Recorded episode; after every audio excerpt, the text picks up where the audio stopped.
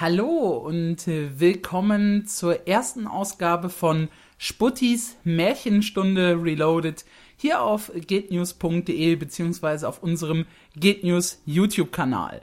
Ihr wundert euch gerade, was zur Hölle ist Sputtis Märchenstunde und wieso bekommt das Ganze den Namen Reloaded? Das ist relativ einfach zu erklären. Wir hatten in der Vergangenheit ein schönes Projekt, in dem ich euch oder den Leuten, die es halt gehört haben, ein wenig die Geschichte von Guild Wars 2 näher gebracht habe. Im Prinzip eine verbesserte Version des Lore-Sonntags, gesprochen von mir, mit vielen wichtigen Themen und Inhalten. Leider ist das Ganze ein wenig in Vergessenheit geraten und viel schlimmer noch, heutzutage einfach nicht mehr zumutbar für die meisten Ohren, äh, die sich noch an Spudis Märchenstunde wagen. Äh, ich selbst habe es vorhin noch mal versucht, mir die erste Folge anzuhören und muss halt zugeben, ja, Sound von der Soundqualität her war das Ganze Bullshit und dementsprechend würde ich sagen, wir starten das Ganze noch mal komplett neu. Ich wollte die alte Reihe nicht fortführen, habe mich lange, lange davor gedrückt, habe aber jetzt gerade durch die neueste Umfrage zum Thema, was würdet ihr an Guild News verbessern, den Entschluss gefasst, nochmal komplett neu mit Sputtis Märchenstunde zu starten. Das heißt natürlich auch für die alteingesessenen Zuhörer, dass es die ein oder anderen oder dass es viele Themen geben wird, die sich mit den alten Folgen überschneiden. Nichtsdestotrotz werden auch neue Dinge ergänzt und wie gesagt, das Ganze bekommt ein ganz, ganz neues äh, Produktionslevel und soll nicht auf dem alten Niveau stattfinden, das wir früher hatten, wo ich glaube ich nebenbei auch noch aufgezeichnet habe. Jetzt nehme ich das Ganze schon mal per Sound auf und kümmere mich später erst um eine Videobegleitung und gleichzeitig bieten wir das als Podcast auf iTunes an, so dass jeder was von, äh, so dass jeder ja ein bisschen was von der Märchenstunde haben wird. Gut, dann würde ich sagen, starten wir mit dem ersten Thema, das ich mir ausgeguckt habe. Also die ersten Folgen stehen definitiv schon fest. Und zwar, was geschah vor Guild Wars 1? Dann haben wir natürlich noch die Guild Wars 1 Kapitel vor uns. Prophecies, Factions, Nightfall, EOTN und mit EOTN zusammen auch so ein bisschen den Übergang zwischen Guild Wars 1 und Guild Wars 2. Also noch im alten Spiel, namentlich Krieg in Kreiter und Wind des Wandels. Dann haben wir eine ganz spezielle Stunde, in der es tatsächlich um die Zeit zwischen Guild Wars 1 und Guild Wars 2 geht. So ein bisschen das, äh, die Geschichte von Cobia Mariner greifen wir da auf und den und das Erwachen der Altdrachen wir sprechen aber natürlich auch über die Änderungen auf den alten Kontinenten.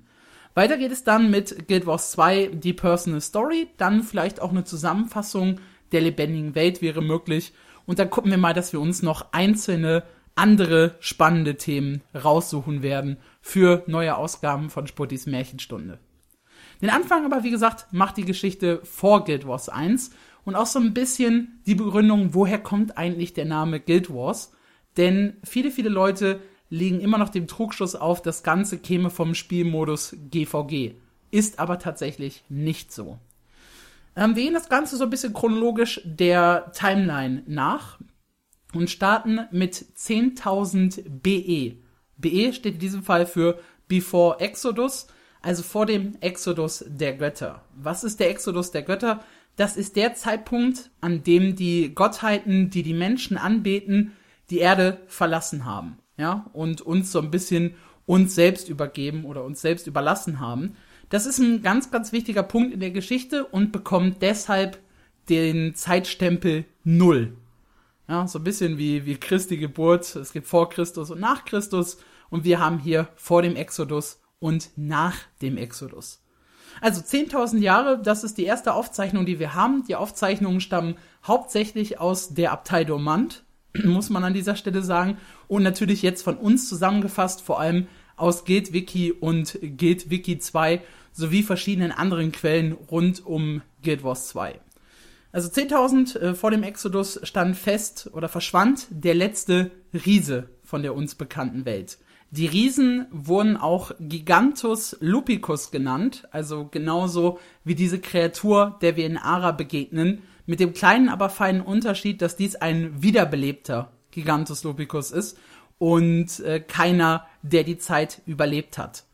Diese Riesen haben einen Großteil der Welt, wie gesagt, bevölkert und nach ihnen folgten fünf andere große Rassen oder begann eine Ära von fünf anderen großen Rassen, namentlich Zwerge, Mursat, Jotun, Seher und Vergessene.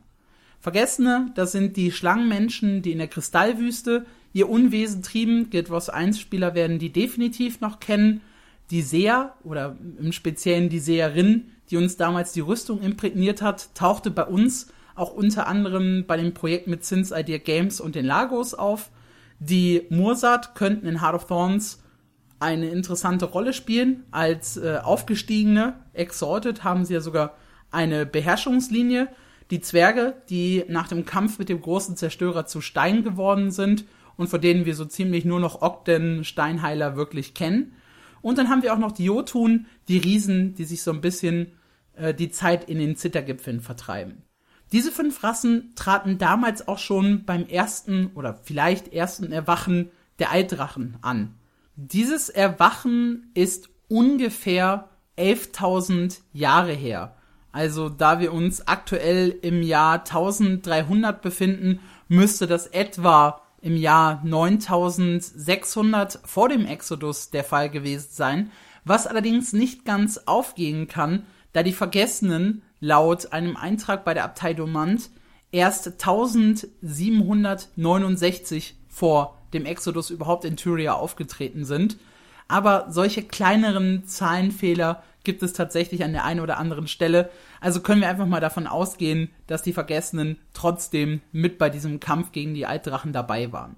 Die sechs Altdrachen, äh, die uns bekannt sein sollten, also Morgemoth, Seitan, Primordus, Krakatorik, Yormark und natürlich auch der Unterwasserdrache, der immer noch namenlos ist, aber zärtlich von uns Bubble, äh, Bubbles genannt wird. Äh, die haben schon damals gegeneinander gekämpft. Die Drachen wurden jedoch nicht besiegt, sondern haben sich wieder schlafen gelegt. Das ist der große, große Unterschied im Vergleich zu dem, was wir heute haben, denn Seitan hat bereits das Zeitliche gesegnet. Also, wir haben ein Auftreten der Vergessenen, dann haben wir natürlich auch noch das Auftreten der Menschen. Das allererste wird beziffert im Jahr 786 vor dem Exodus. Das war in Kanta. Also die ersten Menschen stammen tatsächlich nicht aus dem klassischen Tyria, sondern aus Kanta. 205, äh, also knapp 500 Jahre, bisschen mehr als 500 Jahre später, haben die Menschen dann auch Elona und Tyria erreicht. Und da begann dann auch schon so ein bisschen, oder begannen die ersten Raufereien. Denn die Menschen verdrängten 100 äh, vor dem Exodus die Char aus Askalon. Das heißt, da machten sich dann die uns bekannten Askalonier äh, später dann rund um Prinz Rurik und auch äh, König Adelbern breit. Gut, das ist natürlich ein bisschen später auf der Zeitachse, aber es waren halt die Vorfahren derer. Und dementsprechend gehört Askalon, wie wir inzwischen auch alle wissen, rechtmäßig den Char. Und dann kam dieser legendäre ja, Moment, der legendäre Zwischenfall, der alles in Tyria so ziemlich veränderte. Und zwar ein Jahr bevor die Götter vom Planeten verschwunden sind, gaben sie den Volkern von Tyria ihre Magie. Und die Menschen, wie es halt die Natur des Menschen so ein bisschen ist, haben probiert, immer mehr Magie zusammenzubekommen und mit der Magie dann auch andere Rassen, teilweise aber auch andere Menschen zu beherrschen. Und das hatte katastrophale Folgen. Daraufhin hat sich König Dorik, der damalige Anführer der Askalonier, auf den Weg nach Ara gemacht, äh, wo es auch schon Menschen gab. Ja, also die Naz damals noch keine Nation, Or, aber halt ein Teil des großen Königreichs Askalon und hat sich dort äh, dann in die Hauptstadt Ara begeben und die Götter darum angefleht, die Magie der Welt wieder zu entreißen. Sie haben dem Flehen stattgegeben und haben daraufhin die sogenannten Blutsteine geschaffen, beziehungsweise Steine genommen, die Magie darin verbannt und äh, sie haben den Namen Blutstein, weil sie mit König Doriks Blut versiegelt wurden. Dann, wurde, dann wurden die Steine zerteilt und nur derjenige, der es schafft, alle Steine zusammenzubekommen, wäre wieder in der Lage, äh, die Magie freizusetzen. Daraufhin wurden die Steine in dem Vulkan versenkt. Der ist irgendwann ausgebrochen und hat sie über die ganze Welt verteilt. Unter anderem wissen wir von einem Blutstein äh, in der Nähe des Funkenschwärmer Sumpfes. Wir wissen von einem Blutstein im Maguma-Dschungel und wir wissen von einem Blutstein in den Zittergipfeln, in den südlichen Zittergipfeln, um genau zu sein. Ja, dann äh, verschwanden die Götter auch gleichzeitig äh, mit dem Nehmen der Magie. Da haben wir dann noch ein paar mehr äh, Punkte, die zusammenkommen. Unter anderem der Verrat Abadons, äh, das Reich der Magoniter geht unter. Da können wir im Speziellen gerade bei Abaddon nochmal auf die Geschichte eingehen. Interessant ist dann wieder, zwei Jahre nach dem Exodus der Götter wird Or eine unabhängige Nation. Und 288, jetzt wohl 98 Jahre später gründet Elona die Kolonie namens Kreiter. Und damit haben wir auf dem Kontinent drei unterschiedliche Gruppierungen, später genannt Gilden der Menschen, nämlich Kreiter, Askalon und Or. Kreiter bekam relativ zügig oder wurde relativ zügig eine unabhängige Nation, 58 Jahre später. Und nachdem noch ein paar weitere Punkte äh, übergangen wurden, unter anderem der verrückte König Thorn, der 825 sein Leben gelassen hat, die Gründung des Ordens der Gerüchte und auch der Verrat von Shiro Tagashi, kommen wir im Jahr 10.000 und, äh, 1013 dann zu einem ganz, ganz interessanten Punkt. Und zwar die Gildenkriege zwischen Kreiter, Or und Askalon.